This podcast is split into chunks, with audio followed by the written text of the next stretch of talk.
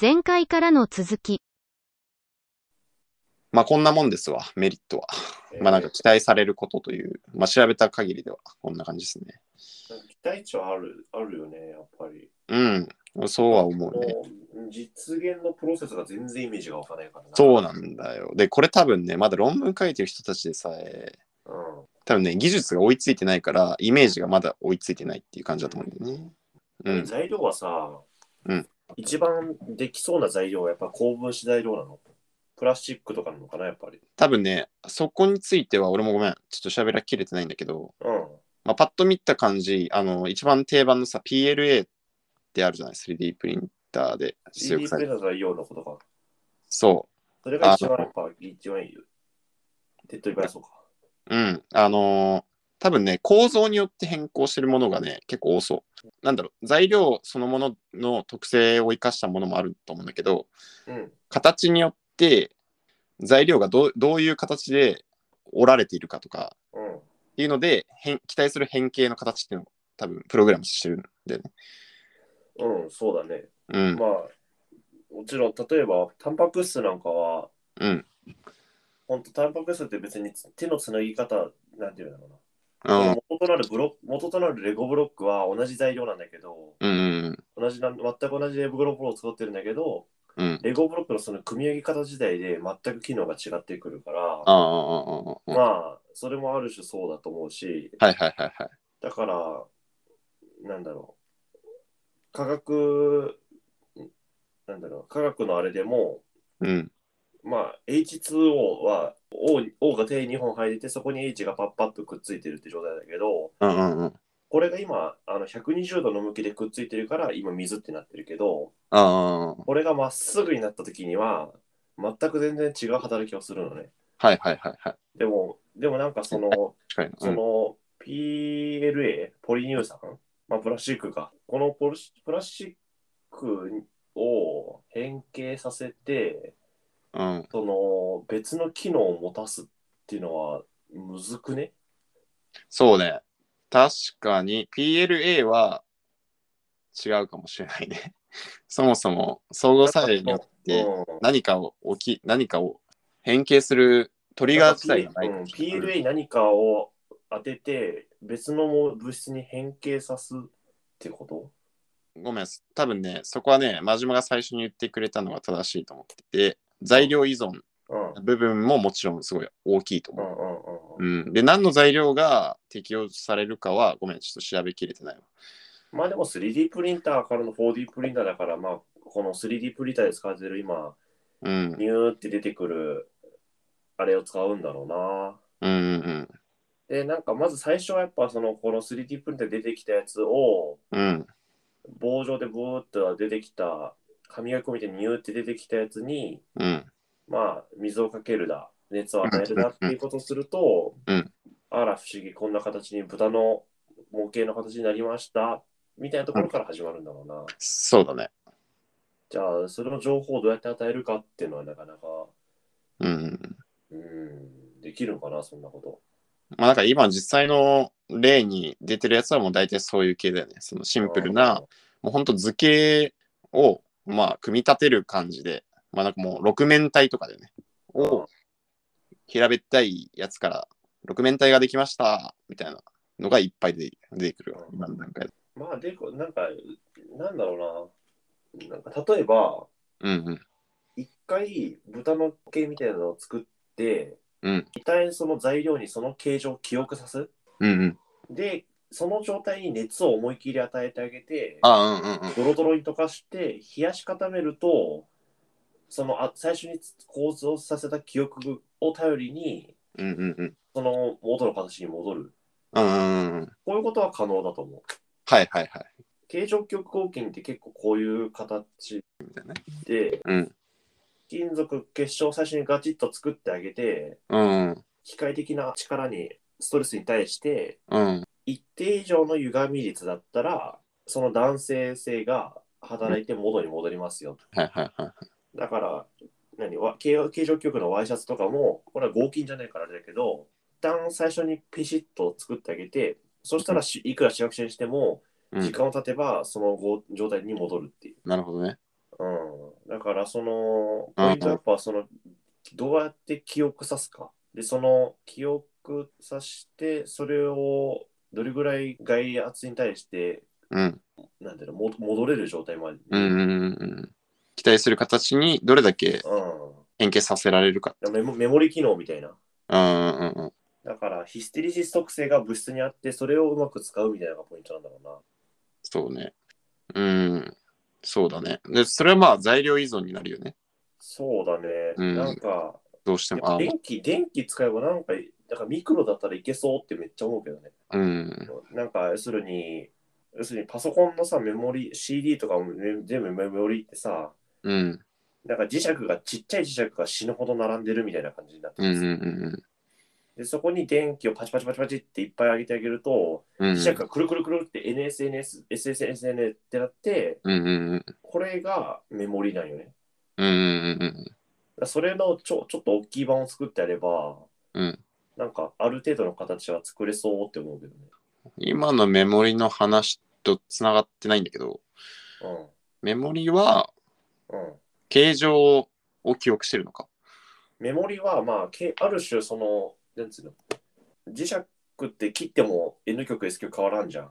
うんで、磁石の中ってめっちゃちっちゃい、その、うんうんうん金っていう、まあ、ちっちゃい磁石みたいなのがいっぱい入ってて、うんうんそれがなんかみんな前習いして同じ向きになってるのよ、大体。うんうんうんうんで、このちっちゃい粒々がめちゃくちゃ集まったのが、うん磁石いわゆるメメモリ素子で、うんまあ、USB とかもそうだけど、うんうんだからこれに一個一個ちっちゃい粒々に一個一個電圧をパチパチパチパチってかけてあげると電圧っていうかじ磁界か、まあでまあ、電圧でも、まあ、電解でも磁界でもいいんだけどうんうん力をグッグッグッグッって当ててあげるとそのちっちゃいくるくるが NS がくるくるくるくるって変わったり変わんなかったりする。うんでこれはを一旦与えてあげると電源を振ってもその構造が変わってるから。うん N, N 極 S 極の並びがくるくる一回電圧を与えてあげたらもう電圧切ってもうん電源切ってもかその状態をキープされてるからうんもう構造的に変わっちゃってるんだよねうんだからこれ別に超み何でかい版で考えてもあ同じことは可能だよねっていうあ、うんうんうんうん。なるほどね。その磁場を例えば転換させることによってさ、うん 3D 的に働きかけを行えないかっていう話をしているってことか。そああ。で、それのきっかけとしては、ナノとかそういうレベルのところから働きかけを。うなんかでもトリガーがそれであればなんかそれをどんどん増幅させていくのもできんじゃねっていう感じはするよねああ、なるほどね。なんかドミノ倒しじゃないけど、一回ちっちゃな力がパチパチって働けば、それを増やしていくことはまあ、可能あっちゃ可能あ、だからあ、なんかできそうって感じはする。なるほどね。なんかそれ、あなんか講義のコンピューターみたいだよね。まあ講義かわかんないけど。まあ、コンピューターはそうだね。まさにそんな感じでできてるもんね。そうだね。なんか、まあ例としたらさ、今の拡張、仮にそのナノとかマイクロレベルの、なんだろう、磁場を転換させることで、まあその人間スケールのものの磁場をガーって動かして、うん。うん。形をペッて変えられるとするじゃない。うん。だとしたときに、じゃあその糸通りの磁場に転換させるってなったときに、うん、どういう電圧をどこに加えるかっていうのが重要になってくるじゃん。まあ、そうだね。コピー機みたいにパーッとスキャンしていくようにああ、かけていくってこと。かけてあげるのが、たらできそうだな。ああ、はいはいはいはいはいはい。なるほどなるほど。そうかそうか。確かにな。なんか相互作用側に、そのインテリジェンスを持たせたくないなっていうのが多分あると思うんだよな。そのプログラム自体は、あ、でもそっか、それどっちもできるのかな。なんか今の話だと、コピー機側が意図を持って電圧をかけないと、うん。期待するものにならないような気がするんだよね。うん、そうだね。で、多分こっちのアイデアっていうか、4D プリンターとかセルフアセンブリーは、プログラム自体は材料側が持ってるっていうアイデアなんでね。うん。うん、で、もちろん、そのトリガーとなるやつは一定のその範囲は狭まってるけど、どういう相互作用が必要かっていううん。だけど、そのどういう形状になるかっていうのは、最終的には持ってるのは、えっと、材料側だから、相互作用自体は、そのある意味意図を持たないっていうか、どういう形状にしてくれっていう意図はないっていうことが、多分ポイントだと思うんだあ、まあ、例えばよ。よね。イメージとしては、うんうん。うんうん。一旦そのそのヒステリシスってわかる恒常性みたいなもんだよね。この形にしたいみたいな。まあ、感性みたいなもんでしょ。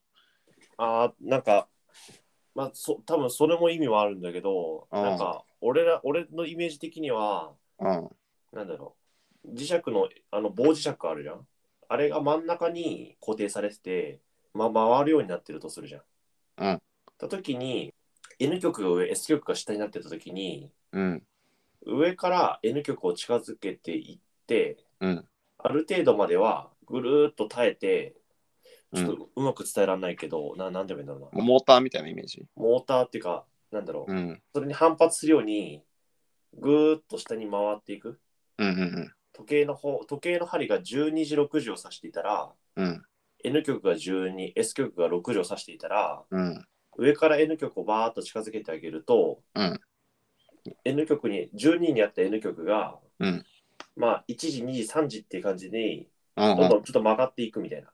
うんうんうん。でそこと例えば2時の状態でパッとはな N 極をパッて離してあげると、うん元通りあの12時6時に戻るこういうイメージあ、それがヒステリシスのイメージ。その日それがヒステリス性かなみたいなイメージああ、なるほどね。ででもこれがあーどんどん近づけすぎてはい近づけすぎまくってって、うん3時を超えてしまうと、12時にあった N 曲が1時、うん2時、3時になって、で3時を超えてしまったら、うんくるっと逆転しちゃうみたいはいはいはいはい。な。でそうするともう元に戻んない。ああ、それいいですね。ちょっとやそっとの磁力じゃそっとや戻んない。っていうことをすると、N 曲、S 曲の向きっていうのが、あらかじめその物体としてインプットできるじゃん。はいはいはい。情報を、その、要するにその構造に情報も出せることができるじゃああ、そっかそっか。ん。で、その状態で、うん。弱い N 極 S 極を外からかけてあげることでうんうんうんうんうんうんうん縦1 0センチにあった N 極 S 極の棒磁石が、うん。うん。あのーさっき言った12時ににあったやつが2時3時までに行かない2時うんうんうん2時ぐらいまでのうんうん距離まで N 極要するに G 力磁界を与えてあげればうんうん横にギューッと潰れる感じになるよね。うんうんうんうん。でそういう状態でパッケージして運んであげればはいはいはいはいはい。最終的に N 極 S 極の並びはじ磁界を外した時に元通りになるくせにうんうんうん。物理的には変わった状態で運べるよねみたいはあ、なるほどね。な。うん。これもああるー種、うん。なんかセルフアセンブリっているんじゃないのって思ったんだけど。ああ、それは確かにな。それは確かに向上性っていうのはそういうイメージだったのね。うん。なんか、俺がもともとその最初にイメージ湧いてたのは、その N, N と S がくるくる回ることの話しか考えてなかった。そのあー戻る、そのヒステリシスをないものとして考えてたから、うん。次回側っていうか、その与える次回側が意図を持って次回を与えないと、機体の時計の針の方向には向かないよねっていうう、ん。うん。どうと思ってたんだけど、確かにそれだったらできそうだね。なんかある程度の力を加えても、元の時点元の状態に戻ろうとしてくれる。うんうんうんうん。はでい一定以上の力をかけた時には反転してしまうっていう。はいはいはい。だから逆に言えば、そのある程度の力までだったら、その物質の情報を崩さずに、変形なり状態を変えることができるって。うんうんうんうんうん。なるほど。確かに、それはできそうだな。じゃあ、ヒステリシスが、ある意味、バネが、その、ギュッと、なんだろうそう。そう、まさにそう。戻ろうとする力がかかってる状態で、まそうあ、運んであげるってことだよね。そう、だから圧縮袋にふ枕を詰めて運んではいはいい。ます、で。圧縮袋程度のパワーであれば、うんうん枕は永久に潰れるようぐらい潰れてしまわないけど、うんうんうんうんうんで、運ぶことができる。はいはいはだいから、ある種枕はその形状を記憶していて、うんうんその状態に戻る男性を保有している。はいはいはいはい。その情報を崩すことなく運ぶことができる。それぐらいの程度の力であれば。なるほどたね。だし、ただしプレス機で潰してしまうと、うんうんうんあまりに過剰な力がかかってしまうため、うんうんうん枕の構造ををにダメージを与えてしまう、要するに元の情報を破壊してしまうので、うんうんもううん元には戻らないみたいなっはいはいはいはい。ていうイメージかな。おおー。じゃあ、圧縮袋はセルフアセンブリー素材ってことですね。うーん、まあ、ですごく、すごく抗議に捉えてしまえば、うん。そうなっちゃうと思う。だから元のイメージとは全然違 うけど、いや、でもなんか、そう、そういうポジションだし、なんかやりたいこととしては多分そこも入ってくるよねっていう。うん、多分そうじゃねって思うんだよね。うん、そうだね。でもそうやってなんか視野を広げると、なんかできそうな気がしてきたね。そのやりたいことというか。ある程度機体の形、なんだろう、これのさ、技術的な課題って、セルフアセンブリが終わった後の材料の構造が、多うん分期待値よりもマイナス20%ぐらいの状態で完成することだと思う。ああ、まあ、しょぼい、しょぼいものが出来上がっちゃうんじゃねっていうね。そうそうそう。ビタビタに、その、うん決めておきたい、1センチ、1センチどころか1ミリのズレも許されないようなものに対しては、絶対無理だよねっていううところで、まあ、建築とか結構そこら辺シビアなところだと思うんで、インフラもそうだしね。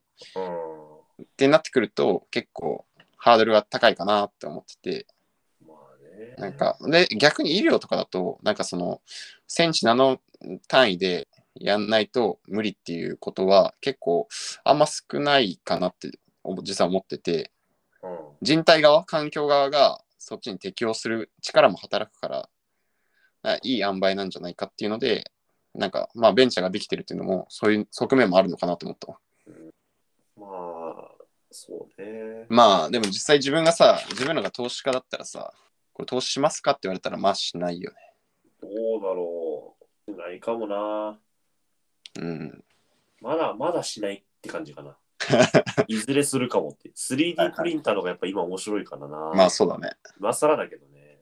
うんなんか後出しじゃんけんすぎるけど。まあまあまあでもさこういうのってさこう例えばさスポンサーがつかないとさそれその技術自体育たないからいくら待っててもさ成熟しないで終わるみたいなことにうんなりかねないじゃんその本当のお金持ちはそうじゃないうんあれだよね難しいとこですよねまあそうだね。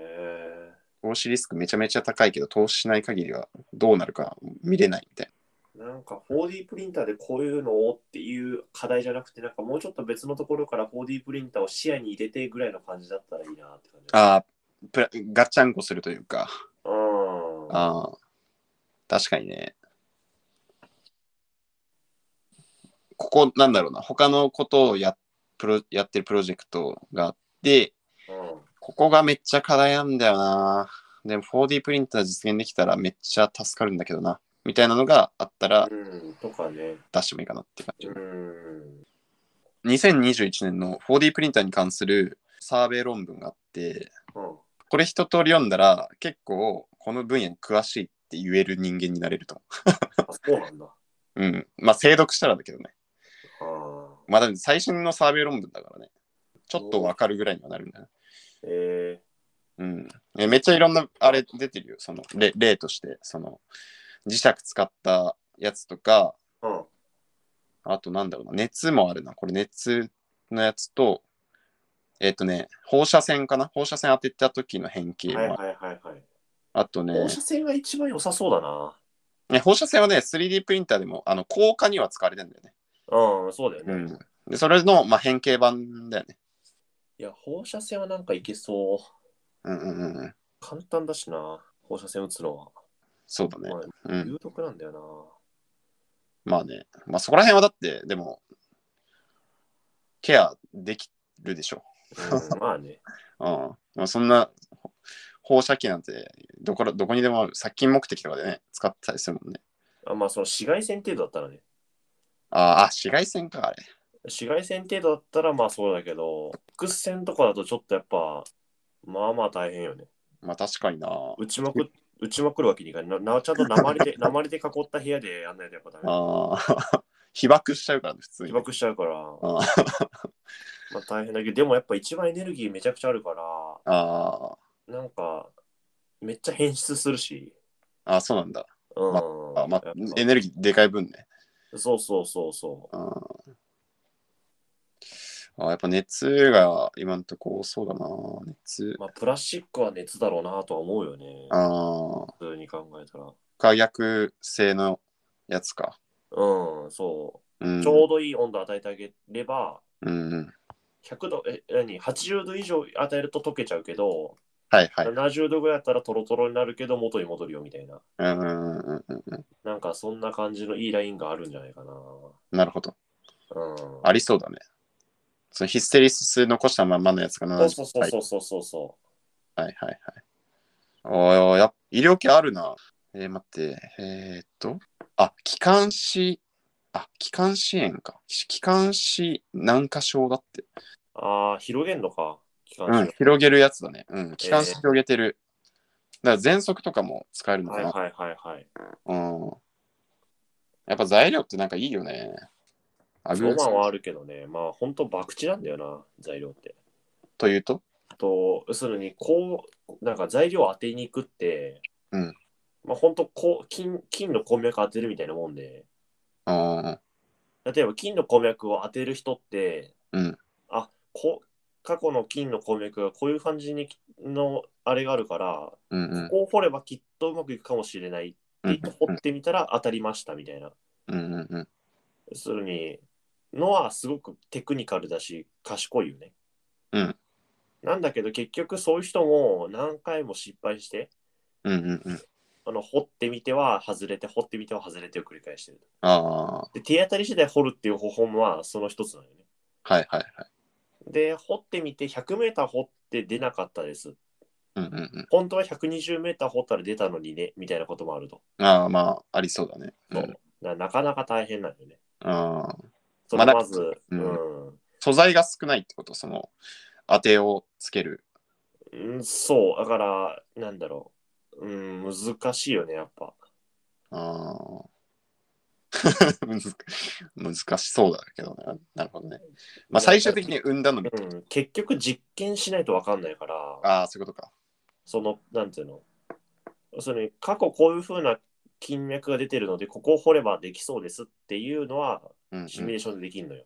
はいはいはい。で、それはお金かからなくても、なんか要するに人件費だけでできるんだよね。はいはいはいはい、はい。なんだけど、実際掘るのってやっぱり結局作ってみなきゃいけないから、ああ、うんうんうん。まあそうだよね。高い高い材料を作って作るんであれば、なおさら、めちゃあくちゃ金があ、かかる。金がかかるのか。そう、とにかく材料費がかかるから。ああ、確かにな。で、大学の研究で材料系の研究が、うん。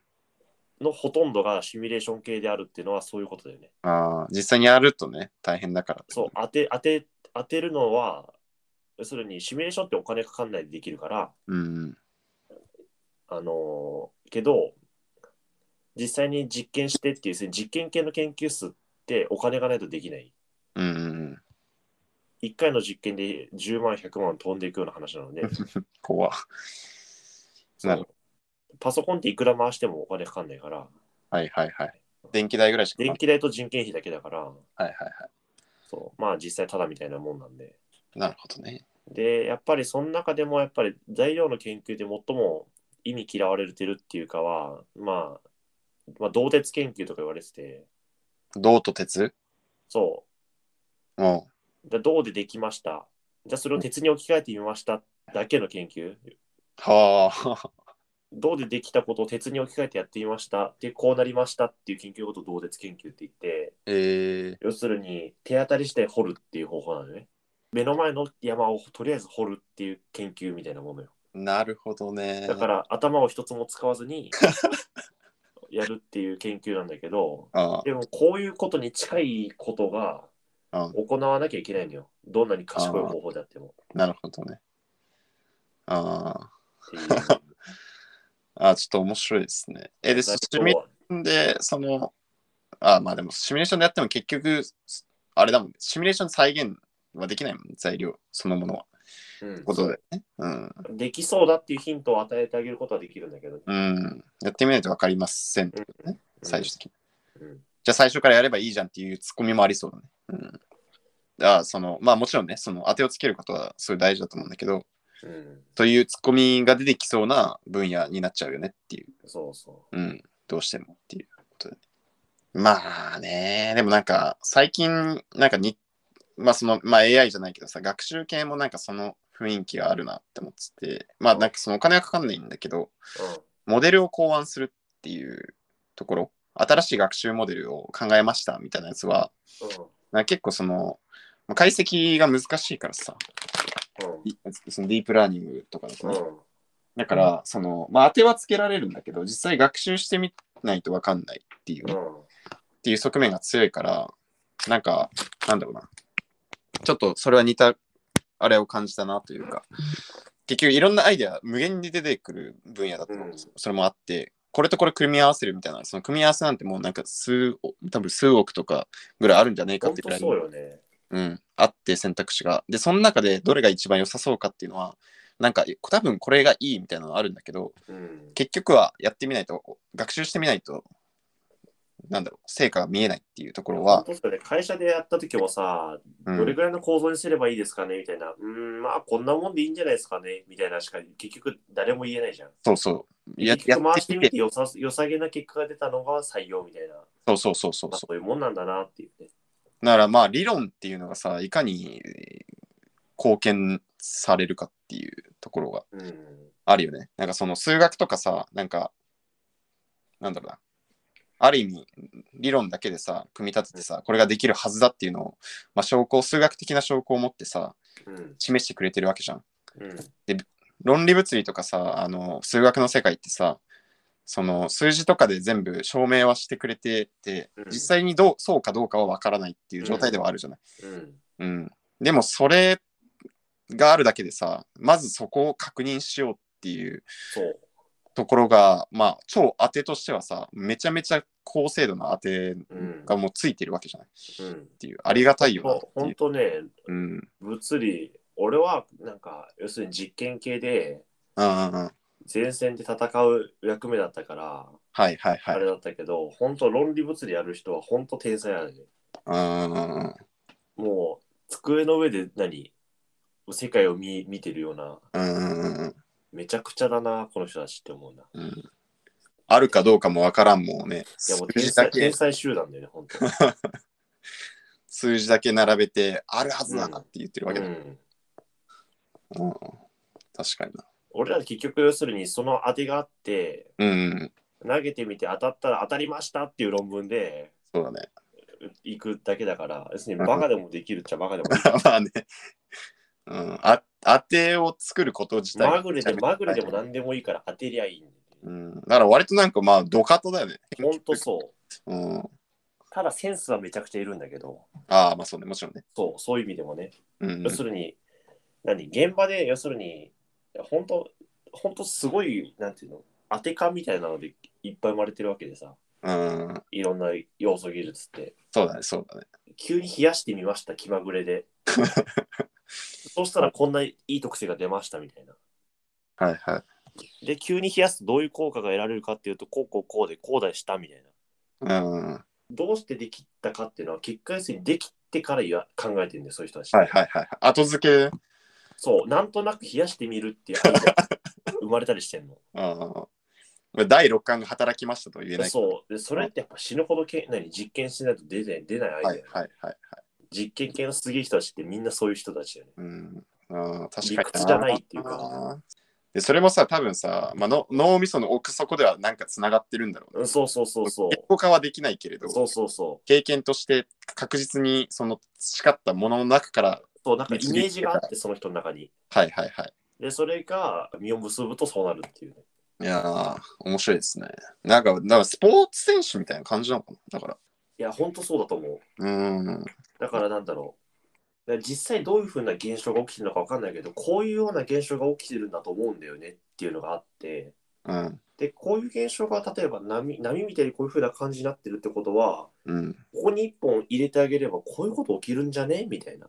だかはいはいはい。らそれってもう本当空想っていうかイメージの世界なんだよね。そうかそうかそうか。そううん、実際どういうことが起きてるのかなんて誰もわかんないから、そうだよね。そう。で、入れてみたら実際そういうことが起きたと。うんうんうんたらこういうふうなことが言えたって、やっぱりこういうこの仮説合ってたかもしれんみたいな。うん。うんうんそういうような論理の組み立て方だよね。うん。なるほどね。じゃあ、ある意味、その論理物理の人は数字っていうので、まあ、言語化してるんだけど、うん。その、まあその技術、技術者寄りの研究者実験は、物理は、あれだよね、あの、頭の中っていうか、イメージだけの世界でこねくり回して、言語化はしてないけれど、うん、当たりはつけてるってことだよね。当たりはつけてるね。で当たりをつけるためにめっちゃデータを毎日いろんな方法で見たりしてるね。なるほどね。並べてみたり。だかならるまあ、どっちも大変なんだけど、やっぱり、でも理論の人はすげえなーって、やっぱ頭がいいなーって思うよね。ああ、そうだね。なんか、天才が出るのはそっちな感じがするようね。ーん、だって、とりあえず手を動かすことが俺らはやっぱ大事だったから、そうだね。経験がその感を作るわけだからな。だったりし、なんだろう、しょぼいデータであってもデータはデータとして価値があるから、だはいはいからとりあえず前に進んでるっていう実感はあるんだよね。はいはいはいはい。でも理論ってすいやー、確かに前進ごめいる時間がね。そう、すごいなって思 なんかさ、俺、まあ、工学系がそうだと思うんだけど、大うな。体、うん俺らの研究室とかってうん、なんかその、潰したことが一応成果になるじゃん、選択肢と。うんそうそでも論理物理ってさ、なんないと思うんだよね、多分。う。そうね。うん、証明できませんでしたは価値ゼロに近いような感じがする。わかんないけどね、知らないけど、多分そういう側面が強くて、1000の失敗よりも多分1の成功の方が何億倍と価値がある分野だと思うんだよね。そうだね。うん。で多分俺らの分野多分イーブンぐらいだと思うんだよね。うん。選択肢なんか1万個潰しましたと1個めっちゃでかいの見つけましたってなると、まあわ、まあ、そそんなに差がないというか、うん。うん、潰したのもめっちゃありがてえなみたいうん。な。うん。僕が出したメニューって何でしたっけえっとね、忘れたけど、なんか雑談系で2件ぐらいあったじゃん。えーっと、読み上げますね。うん。えーほうれん草嫌すぎる話、そうだ。うん優勢思想怖すぎる話、ああ、優勢しそうだ。あえー韻を踏む、キモいツールを作る話、あ、はいはいはい。えー推しという感覚がわからない話、おーでパスタってなんでこんなうまいのかという話、あー、人生と芸術の話、ほう。以上です。うん。あーちょっと人生と芸術か推しなんだけど、うん。どっちが喋りやすいと思う推しの方が調べは必要かな。あ、そうなんだ。うん。じゃあ人生と芸術をちょっと喋ってもらおうかな。はい、わかりました。はい。というわけで、えー来週は私がはい。人生と芸術について話します。よろしくお願いし ます。はいじゃ第1回はこれで終了ということはで、い、ありがとうございました。ありがとうございました。はい、またよろしくお願いします。